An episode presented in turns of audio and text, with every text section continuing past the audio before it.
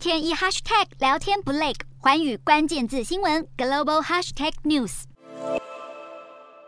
澳洲外交部长黄英贤上任不到一个月，就三次出访南太平洋岛国。他先在十六号抵达纽西兰，与对方外长进行会谈，接着飞往所罗门群岛。在中国大力拉拢南太平洋区域的此刻，澳洲也要积极出招。黄英贤在行前声明，澳洲要建立一个强大的太平洋家族，区域安全要握在手中，气候议题也不能顾此失彼。黄英贤已经多次强调，气候变迁会是澳洲新政府重点关注的议题，也是他与所罗门总理苏加瓦瑞的对谈焦点之一。此外，两人也要商讨各项经贸外交合作，为美澳联盟与中国的区域竞争出谋划策。澳洲国防部长马勒斯更在十四号受访直白表示，中国目前的扩军规模是从二战以来最大的。虽然中所双方都声明不会在所罗门群岛建立中方的军事基地，但马勒斯认为中所安全协议依然造成很大忧虑，还鼓励中国保持行动透明，为邻国提供安全保证。